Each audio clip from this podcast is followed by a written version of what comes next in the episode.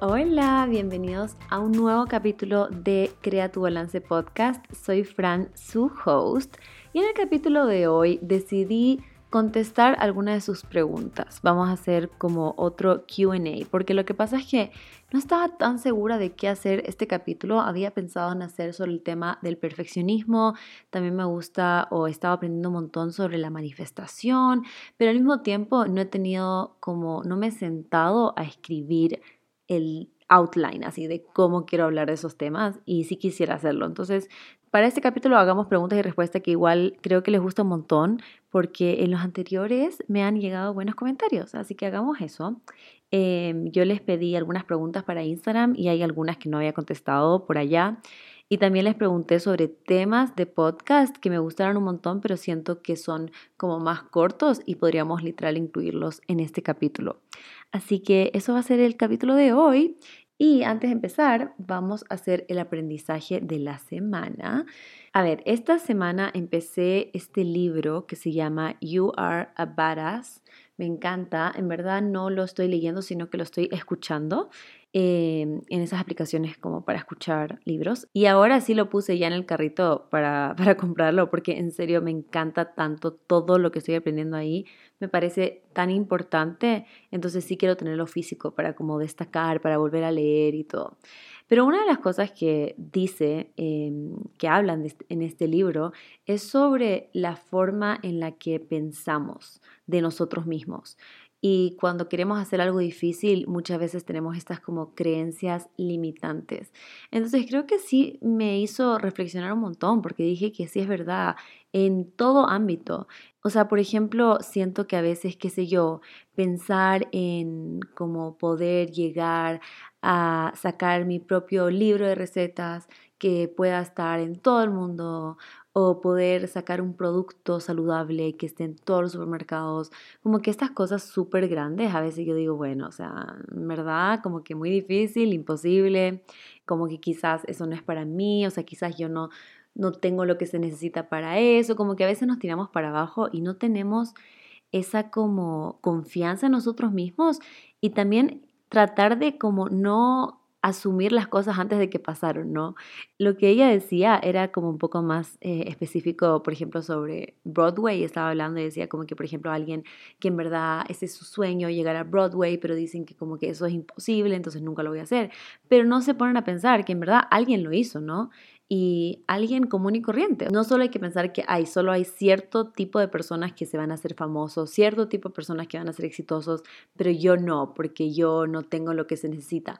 O sea, mientras tú vas cambiando de a poco ese chip y vas pensando, no, yo sí puedo hacerlo. Y no solo yo sí puedo, pero yo lo voy a hacer. Y yo me imagino mi libro en todas las librerías y me imagino mi producto en los supermercados y como tratar de creértelo, porque si ni siquiera te lo crees y ya de una estás cerrando la oportunidad de tener esa idea, entonces obvio que no va a pasar, porque si ya de una yo digo, mm, imposible, no lo puedo hacer, nunca voy a poder tener un producto en el supermercado, nunca voy a poder tener un libro em, en las librerías, entonces como que obvio que no va a pasar, porque si no lo creo, ni siquiera voy a hacer el primer paso para hacerlo no voy a tratar de hacerlo. Entonces, no va a poder pasar. Pero si ya tienes como un poquito más esta confianza, no significa que va a ser más fácil, probablemente no, pero por lo menos ya tienes esa puerta abierta y lo puedes intentar. Y me da risa porque esto pasa un montón con parejas, como que típico que escuchamos así como, ay no, pero es que el hombre ideal para mí no existe, o ay no, pero es que eh, todos los hombres buenos ya están ocupados, como que tenemos esa mentalidad de que, ya, ya no se puede. Es son como excusas, en verdad, más que nada, como de poder defender de que la razón que estamos solteras es porque no, no hay ningún hombre ahí para mí. Entonces, si ya tienes ese pensamiento, va a ser súper difícil que encuentres un hombre bueno, porque si tú ya dices que todos los hombres que hay en el mundo ya están ocupados los buenos y solo quedan los malos, entonces cuando salgas y conozcas a personas, solo vas a conocer a los chicos malos, porque eso es lo que tú mismo estás como diciendo, creyendo. Y, a veces suena un poco raro esto, porque es como que, ay, ya, claro, si yo creo que hay chicos buenos, de repente me va a llegar un chico bueno a tocar la puerta de mi casa. Tampoco creo que funcione así, pero creo que es un poco más de dejar abiertas las puertas, no tener esas creencias limitantes para que puedas darle como la oportunidad a estas cosas para que pasen sea el universo, sea Dios, lo que sea que tú creas que es el como poder más grande, tiene estos planes para ti, pero si tú no dejas o no muestras qué es lo que realmente quieres y no crees en ti, va a ser súper difícil que lo logres. Entonces creo que eso fue como mi aprendizaje y con ese libro solo sigo aprendiendo un montón de cosas más. Por eso también quiero ya comprarlo, tenerlo físico y ver si hago como algún podcast sobre los temas que más me gustó de ese libro. Así que bueno, ese es el aprendizaje y ahora sí, empecemos con las preguntas, los temas que pusieron. Literal, acá hay temas de todo, desde nutrición hasta redes sociales, deporte, ejercicio, eh, psicología, o sea, hay de todo. Entonces, solo les aviso para que estén preparados de saltar de tema en tema, ¿ya? A ver, voy a ir como en medio orden em, y acá la primera pregunta habla sobre las redes sociales y me dice, ¿qué es lo que más importa? ¿Las vistas o los likes? A ver, o sea, el engagement en general es súper bueno. ¿Qué significa engagement? Significa cuánto alguien interactúa con tu contenido en redes sociales. Entonces, por ejemplo, si tú publicas una foto o publicas un video, el engagement sería cuántas veces alguien lo vio, cuántas veces alguien lo guardó, cuántas veces lo compartió, si es que hay comentarios, si es que hay likes, o sea, son en verdad todas estadísticas súper importantes. Entonces, no creo que hay uno que importa más. En general, lo que más, entre comillas, importa es que sí estés creando esa conexión con tu audiencia, o sea, que las personas sí lo estén viendo, que sí lo estén guardando, que a veces estén comentando. Y muchas veces no es que como que la gente no le da like porque no le gustó, sino que porque lo vio y después solo siguió avanzando y no le dio tiempo o se olvidó de darle like, pero no significa que no le gustó. Entonces no creo que hay que enfocarse tanto tampoco en los likes, sino un poco más en los comentarios de las personas, como que qué te dicen, eh, solo ver, comparar quizás con otras cosas que tú has subido antes y ver si es que a la gente en verdad le está gustando este contenido. Incluso puedes preguntarle a, las personas como que, ¿qué quieres que publique? o qué tipo de contenido te gusta ver y bla, bla. Entonces así tienes como más seguro el tipo de contenido que va a tener más engagement porque le gusta más a tu público. Acá hay otra pregunta. Este era un tema del podcast y en verdad sí podríamos hacer un tema de este. Eh, que es cómo adaptarse a los cambios. Creo que sí podríamos hacer un tema porque hay varios puntos que podríamos como tocar, pero por ahora les contesto como algo más cortito, que creo que es importante primero que todo tener mucha paciencia cuando estás pasando por algún cambio. Sea, por ejemplo, yo me pongo a pensar en mi caso cuando recién empecé la universidad por segunda vez, de haber pasado de solo estar trabajando a pasar a trabajar y estudiar, era un cambio súper grande para mí. Entonces, al principio creo que sí fui muy dura conmigo misma y era como que no, tienes que tener todo perfecto, todo igualito que antes, sigue tu rutina de ejercicio, sigue comiendo saludable. Y no me di como ese momento de como en serio darme cuenta que la rutina tenía que cambiar porque mi vida estaba cambiando. Entonces, creo que a veces ese es el problema y lo que más nos cuesta para adaptarnos es que tratamos de hacer lo mismo que estábamos haciendo antes del cambio. Entonces también eso puede pasar si te estás cambiando de país o incluso eso me pasó un poco en mi viaje a Chile, como que no era un cambio así permanente porque solo fue un viaje de una semana, pero sí sentía que era como que quiero ir al gimnasio, quiero hacer ejercicio, quiero hacer todo como lo mismo que estaba haciendo en Ecuador. Pero en Chile, por ejemplo, amanece súper tarde para mí porque amanece, o sea, acá en Ecuador a las 6 de la mañana ya empieza a salir el sol pero allá a las 6 de la mañana estaba súper oscuro. Entonces como que eso era algo súper diferente que inconscientemente sí te hace querer quedarte más tiempo durmiendo en la cama. Entonces como que en vez de darte cuenta, bueno, va a ser un poco más difícil, yo sí creo que fui un poco dura y era como, no, tienes que ir al gimnasio porque estás con esta rutina y te gusta el gimnasio. Pero, pero simplemente era diferente, o sea, estaba en otro lugar, era otro gimnasio, era, era simplemente otra rutina. Entonces, lo importante para poder adaptarte a un cambio es tener esa paciencia y tratar de como embrace, ¿cómo se dice esa palabra? Como abrazar el cambio, de ver cuál es ese cambio. Que pueden haber tantos tipos, entonces no sé cómo específicamente cómo decirles, pero sea cual sea el cambio, primero como aceptar ese cambio y después tratar de ir adaptándote a esta nueva, este nuevo ambiente que tengas, o sea, lo que sea, la nueva situación que tengas, y ver cómo puedes crear una nueva rutina, no tratar de hacer lo que estabas haciendo antes. Aquí otra pregunta, otro tema para podcast era hablar sobre la constancia. ¿Cómo lograr mantener los hábitos positivos para la salud mental y física? Creo que hay un capítulo sobre los hábitos o no, no sé, no me acuerdo. Ustedes díganme, en verdad, ser constante puede ser muy difícil si es que no nos ayudamos. Entonces, hay diferentes cosas que podemos hacer. Uno, ponernos metas realistas, o sea, sea lo que sea los hábitos nuevos que quieres lograr, que no sean muy bruscos, como que de la noche a la mañana quiero correr una maratón o de la noche a la mañana quiero comer súper saludable y dejar de comer azúcar 100% y dejar de tomar cola cuando antes tomabas todos los días. Entonces, primero, para poder hacer un cambio realmente constante, es importante ponerte estas metas que sean alcanzables.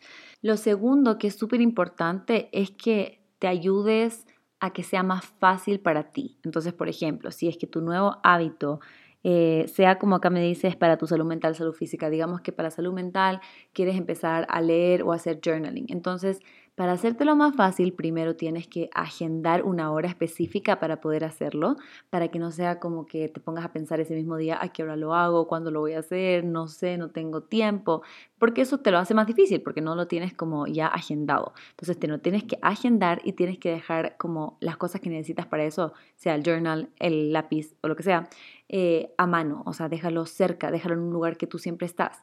Si es que, digamos, para tu salud física quieres empezar a tomar más agua, trata de tener como un vaso que te gusta un montón o un termo que te gusta un montón y trata de llenarlo y tenerlo en todos los lugares que quieras tenerlo.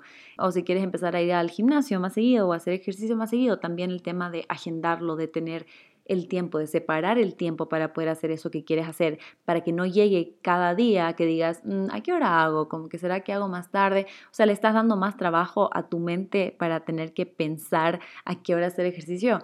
Mientras que si ya lo tuvieras como anotado, agendado, no tendrías que estar pensando en eso porque ya está.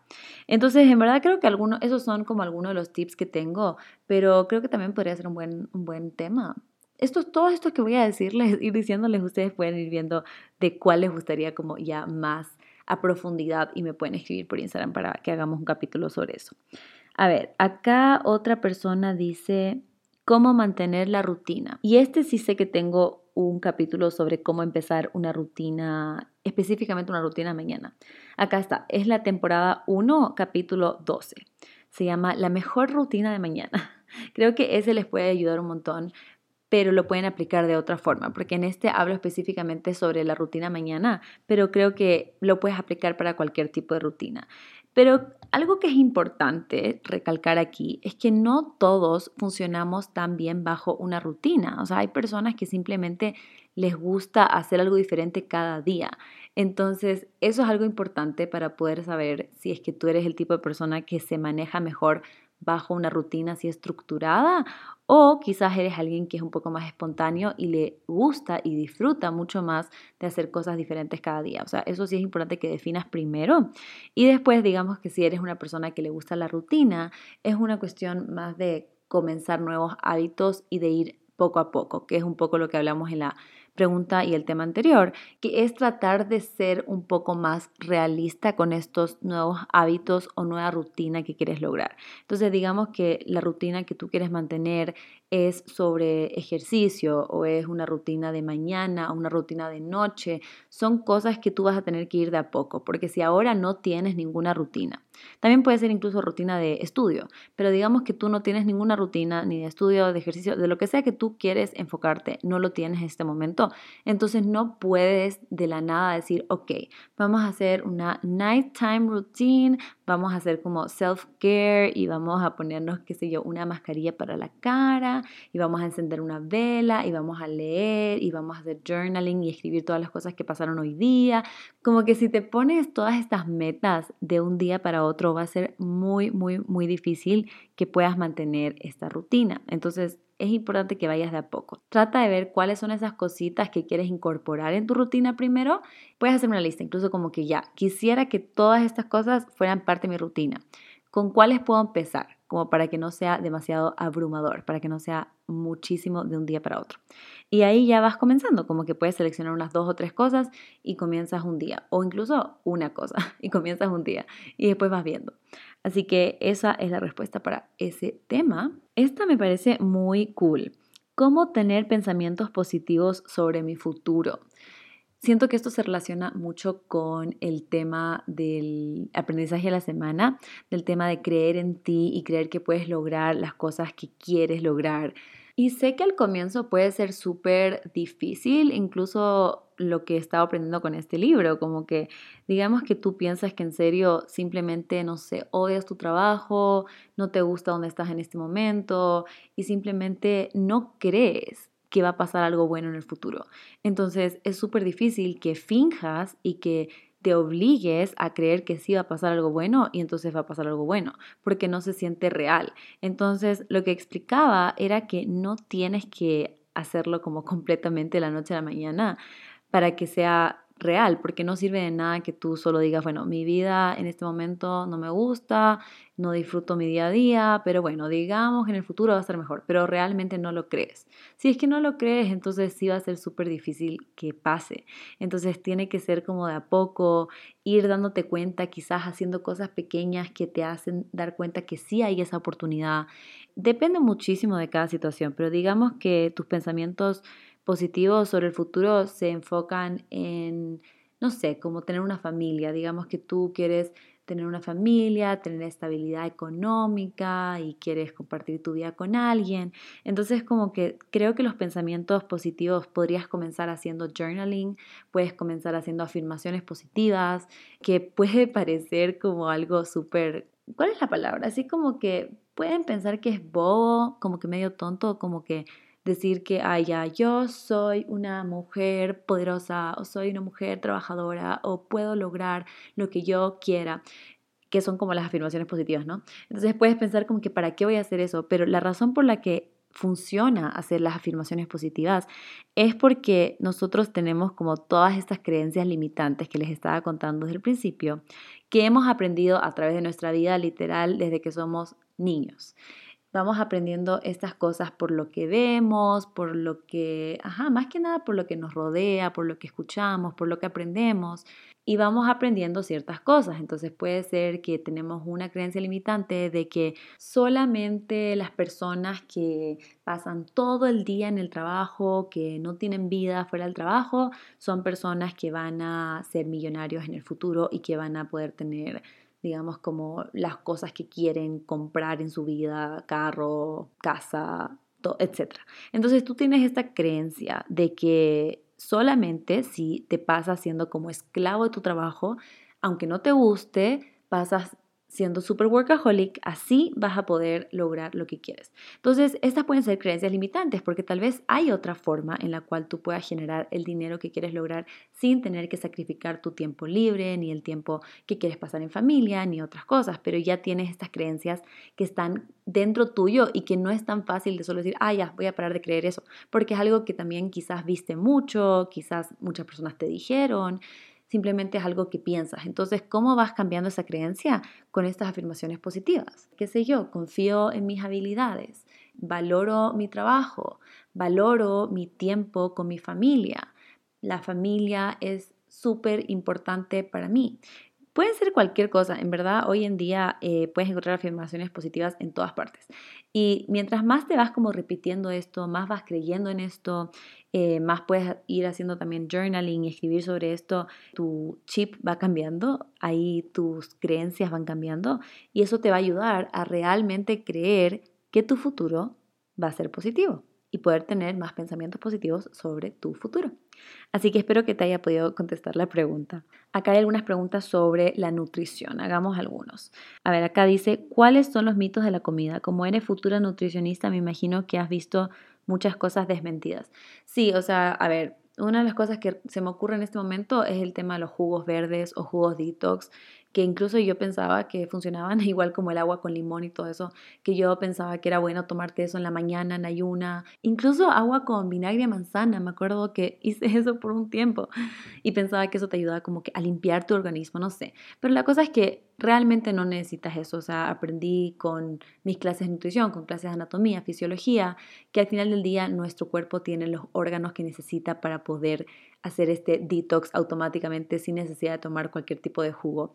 Y creo que esto lo hablé incluso en, en YouTube cuando hablé sobre el pH, que no es tan fácil como solo tomar algo líquido que sea un pH ácido o básico para cambiar el pH de tu sangre. Si fuera así, sería muy peligroso porque nuestro pH no debería variar mucho. Entonces, cuando vemos eso de agua alcalina y no sé qué, o sea, en verdad al final no hay suficiente evidencia y simplemente la evidencia que hay muestra que no necesitas eso para poder hacer un detox en sí. Pero habiendo dicho eso, no significa que no lo puedas tomar si lo disfrutas, si te gusta un montón, o sea, no hay tampoco evidencia de que te haga mal. Entonces, si es algo que te gusta, sigue haciéndolo. Pero hay muchas personas que en realidad no les gusta y solo lo hacían porque pensaban que eso les iba a ayudar de alguna forma. Eso, eso es un mito.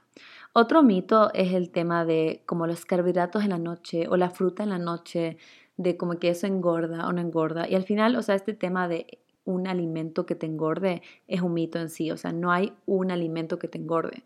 Eh, a pesar de que sí hay alimentos que son más calóricos que otros alimentos, no te va a engordar solo comerlo. O sea, no es como, creo que es algo que en verdad, si nos ponemos a pensar y nos damos cuenta en nuestra vida, nosotros subimos o bajamos de peso de forma relativamente lenta. O sea, no es como que, que, yo me como una pizza y de repente de la nada ya subí un montón de peso de grasa. Si es que nos estamos pesando constantemente y nos damos cuenta que estamos subiendo de peso, como que fluctúa mucho ese peso, lo más probable es que es agua, porque usualmente tu peso no va a cambiar tan drásticamente en días. Es algo que toma mucho más tiempo, a menos que estés pasando por alguna situación de estrés o algo así súper fuerte. Eso no es lo que pasa en el día a día. Entonces, solo pensar en eso y darte cuenta que es un estilo de vida, es como a largo plazo. Entonces, si tú quieres bajar de peso o subir de peso, no es algo que vas a poder lograr comiendo un alimento o no comiendo ese alimento. Entonces, eso creo que es un mito. El tema de las horas también, o sea, al final del día, si es que nos ponemos así súper como nutricionista, como científico, si tú quieres bajar de peso, lo que hay que tener es un déficit calórico, que significa que estés comiendo menos calorías de lo que estás quemando. Entonces, si yo decido comerme una banana en la noche, en la mañana o en el mediodía, esto no va a cambiar las calorías, va a ser la misma cantidad de calorías. ¿Qué sí puede pasar? Puede pasar que no le pasa a todos, pero puede pasar que algunas personas necesitan un poquito más ese tiempo de reposo después de comer para que tengas como esa digestión. Entonces no es ideal que comas y que de una te vayas a acostar porque quizás eso te haga sentir como un poco pesado, como que no ayudaste mucho a tu cuerpo en la digestión, pero no significa que vas a engordar. O sea, creo que eso es como el, lo que está como mal el concepto, lo que piensan algunas personas. Y no sé, ¿qué otro mito puede ser? Otro que se me ocurre en este momento es como más este tema de que para bajar de peso tienes que dejar de comer carbohidratos o como que hacer una dieta súper low carb. Creo que eso también es como completamente un mito, especialmente si eres alguien que hace ejercicio, es súper importante que comas carbohidratos porque es tu principal fuente de glucosa y eso es muy importante para cuando hagas ejercicio, para que puedas tener energía. Entonces creo que eso también es un mito de pensar que tienes que tratar de comer solamente vegetales y proteína. Incluso ese es otro mito que se me acaba de ocurrir de que tienes que comer demasiada proteína para poder como ganar músculo. No necesariamente, o sea, la verdad es que usualmente lo que tú comes de proteína es como 1.2 gramos por tu peso. Usualmente, a menos que quieras una dieta más hiperproteica por alguna razón, puede ser hasta 1.5 gramos o quizás más, dependiendo de la situación, por tu peso. Entonces, digamos que yo peso 60 kilos y yo quiero comer, quiero saber cuánta proteína tengo que comer, entonces yo multiplicaría 1.2 por 60 kilos, que literal voy a sacar una calculadora para hacer esto porque yo no, no sé en este momento, 72 gramos de proteína. Para ponerles como un poco de referencia, usualmente, que si yo, los scoops de proteína o las porciones de proteína de pollo ideal o lo que sea son como 20 gramos. Entonces, en verdad que muchos piensan que necesitan más proteína de lo que realmente necesitan y en verdad incluso más proteína ni siquiera va a ayudar de ninguna forma. Incluso puede ser lo contrario, porque cuando tú comes mucha proteína le puedes poner mucha mucha presión a tus riñones y eso también puede causar algún tipo de enfermedad a largo plazo. Entonces es súper importante tener cuidado con eso. No sé qué le está pasando a mi voz, siento que se me está yendo mientras estoy hablando. Literal, siento, no, se dan cuenta que me estoy poniendo como afónica. ¿Será que estoy hablando muy fuerte? o estoy hablando mucho tiempo. No sé qué raro, pero bueno, traten de ignorar eso. Así que esos son algunos de los mitos. Em, esta otra pregunta también sobre nutrición me gustó un montón Y dice, como futura Nutri, ¿has pensado en llevar tu consulta de un modo no peso centrista? Y sí, la verdad, a ver, para los que no saben qué significa eso, es que hoy en día, y bueno, no tan hoy en día, pero sino que en general la nutrición siempre ha sido muy enfocada en el peso, especialmente con el tema del IMC, de las personas que están sobrepeso, bajo peso, normopeso. Es lo que aprendemos desde la primera clase de fundamentos de nutrición, de cómo sacar el IMC en base al peso, es como peso dividido en talla al cuadrado te saca tu IMC y después hay estos rangos definidos por la OMS de cuánto sería alguien que está bajo peso, normopeso, sobrepeso, obesidad y obesidad 2. Entonces, la cosa es que sí entiendo por qué a veces estos números pueden ser importantes para poder calcular, para poder saber un poquito mejor cuánto es la cantidad de calorías que debería estar comiendo cada persona. Entiendo eso, pero yo como profesional sí creo que no me gustaría ser tan enfocado en el peso. Primero, creo que con mis pacientes claro, depende cada uno, pero voy a preguntarles si ellos quieren saber su peso porque siento que en verdad no les sirve de nada para ellos saber su peso. O sea, para mí, más que nada, la razón que yo quisiera saber su peso es para poder entender un poquito mejor el metabolismo y entender un poquito más cuántas calorías debería estar comiendo esta persona para poder darles mejor una guía de alimentación de lo que van a comer en su día a día. Pero no para que esta persona se obsesione y quiera bajar ese número o subir ese número y tratar de estar pesándose siempre y viendo cómo hacerlo. Creo que por eso sería buenísimo yo tener esa información, déjenme a mí para hacerte toda la dieta, para planificarte todo y tú no tienes que pensar en ningún número, porque tampoco quiero que alguien esté súper enfocado en las calorías si es que eso no es lo que él quiere, porque obviamente hay pacientes que en cambio sí quieren saber todo y quieren medir todo, quieren pesar todo y así les gusta, pero también a otras personas eso no, eso hace que pierda un poco como esas ganas de comer, que se vuelva como muy aburrido, que se vuelva muy como obsesivo también. Entonces, ajá, no sé cómo, no sé cómo voy a hacerlo porque sí creo que es un poco difícil, pero creo que también lo voy a ir como viendo mientras ya tenga mi consultorio, cuando tenga mis primeros pacientes, voy a ir aprendiendo todo eso de cómo lo puedo hacer de esa forma. Y también con las pasantías que estoy haciendo ahora, que estoy tratando de hacer pasantías con diferentes nutricionistas que tienen diferentes métodos y de esa forma estoy tratando de ver cómo voy a poder hacerlo yo. En serio, mi voz, yo no sé si les molesta o no, pero estoy como que no, así no estaba hablando al comienzo de este podcast, no sé qué pasó. Pero bueno, ya, justo hay otra pregunta que creo que es súper, eh, se relaciona un montón con esto, que es cómo dejar de obsesionarse con el peso. Y lo primero para dejar de obsesionarte con el peso es que no te peses. Así de simple.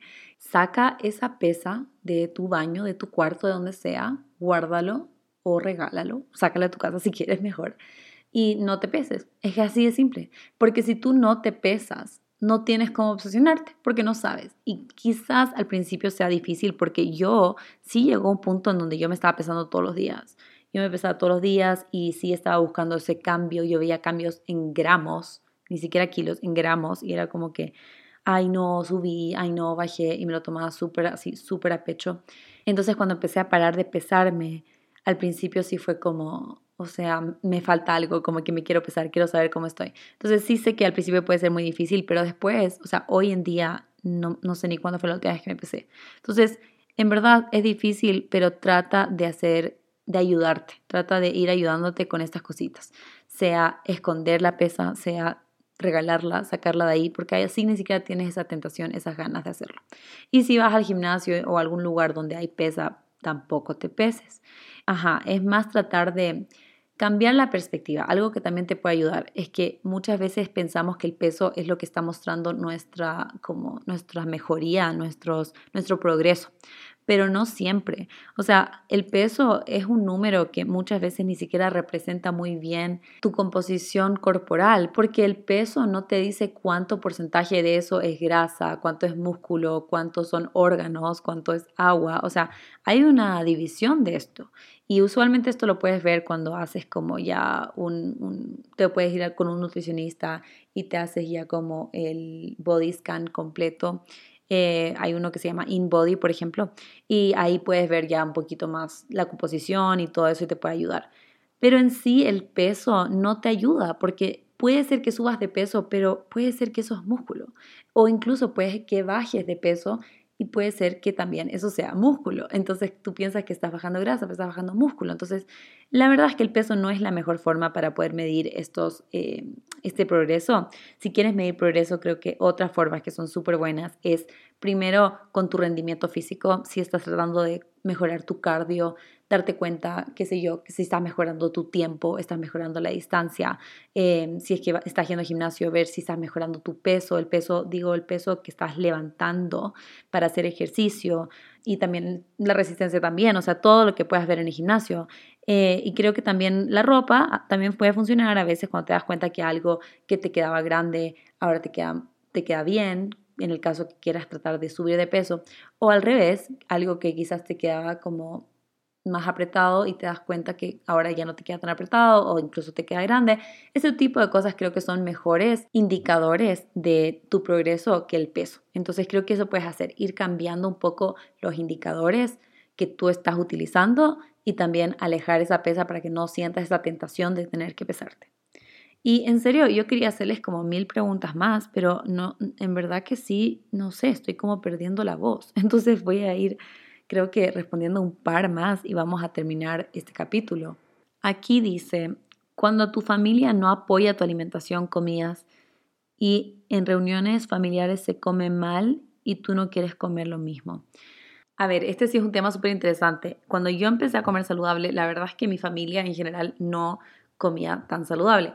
Y yo sí era al principio como súper así como que, pero es que esto te hace mal y esto tienes que comer y esto es mucho mejor y bla, bla, bla y trataba de como obligarlos a ellos a seguir el mismo estilo de vida que yo estaba siguiendo, que me di cuenta después que no es la forma correcta de hacerlo. O sea, creo que al final cada quien toma la decisión si quiere empezar a hacer estos cambios de hábitos y quiere cambiar su forma de alimentación y quiere comer más vegetales, más frutas, etc. Y no puedes como forzar a nadie más a seguir este mismo camino que tú estás siguiendo. Entonces, primero, Em, claro, tratar de, o sea, si en serio no te están apoyando, porque me dices que no apoya, pero no sé en qué sentido no te apoya, pero tratar de que, porque está al lado de que quizás te dicen, ay, no, pero ¿por qué comes así? Por ejemplo, pasa mucho con personas que hacen una alimentación vegetariana o vegana, dicen como que no, pero es que deberías comer carne y no sé qué, ya. Si es que ya te están comentando sobre tu alimentación, creo que sí es importante poner esos límites, decir como que, mira, sabes que por favor, te pido que no comentes sobre mi forma de alimentación. Yo estoy súper educada con lo que estoy haciendo. O sea, la idea es que sí tengas como ese fundamento nutricional y sí tengas, sea un nutricionista o una guía de alimentación que esté adecuada para que puedas estar, digamos, saludable. Em, porque muchas veces las razones que recibimos estos comentarios familiares no es porque no nos quieren, no es porque quieren como sabotearnos, sino es porque están preocupados y pueden pensar que no estás comiendo suficiente o bla, bla, bla. Entonces, primero es importante como dejar eso claro, decir, yo decidí hacer esto, lo estoy haciendo de forma responsable, estoy comiendo lo que debo comer, mis, qué sé yo, niveles de glucosa, triglicéridos, anemia, o sea, a ver si tienes anemia como hemoglobina, bla, bla, bla, eh, está todo bien. Entonces, yo creo que ahí tu familia diría, bueno, ya en verdad sí está bien. Pero si es que me dices que no te apoya porque no están comiendo igual que tú, eso ya es otro tema. Si tú decidiste tomar este estilo de vida y tú lo estás disfrutando y tú no quieres comer lo que están comiendo ellos, es algo tuyo. Entonces no tienes que hacer que ellos también lo hagan. Si quieren, lo van a hacer. Y muchas veces pasa, pasa que ellos van a verte a ti, van a ver que tú lo disfrutas, y van a tener ganas de probar. Me pasó un montón con amigos, con familia, que al final ellos mismos quieren probar y quieren ver qué tal, de qué se trata toda esta cosa. Pero no les obligues, o sea, deja que si ellos quieren lo hacen y si no, no. Y tú llevas tu comida a estas reuniones familiares, tú llevas lo que tú quieras, ajá, tus opciones de lo que tú quieras comer y buenísimo. Si te tratan de criticar o algo así, tú le dices de forma muy respetuosa, sabes que yo sí sé lo que estoy haciendo, yo lo estoy haciendo de forma responsable, la verdad, todo lo que les dije al comienzo y después ya van a ver que incluso van a querer probar. Así que sí, no, no necesitas que, que, tu familia ni que tu pareja, que muchas veces esto también lo escucho, como que cómo lo hago cuando mi pareja me está como que tentando a comer pizza y me está haciendo que sea súper difícil.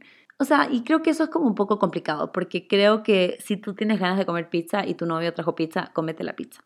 Si en cambio tú no tienes ganas de comer pizza y quieres hacerte como que, no sé, un bowl con camote, pollo, vegetales, brócoli, qué sé yo, y como que tienes ganas de eso, entonces hazte eso. O sea, es un poco más de ver qué es lo que tú realmente quieres y no como culpar a tu ambiente por lo que las decisiones que tú vas a tomar.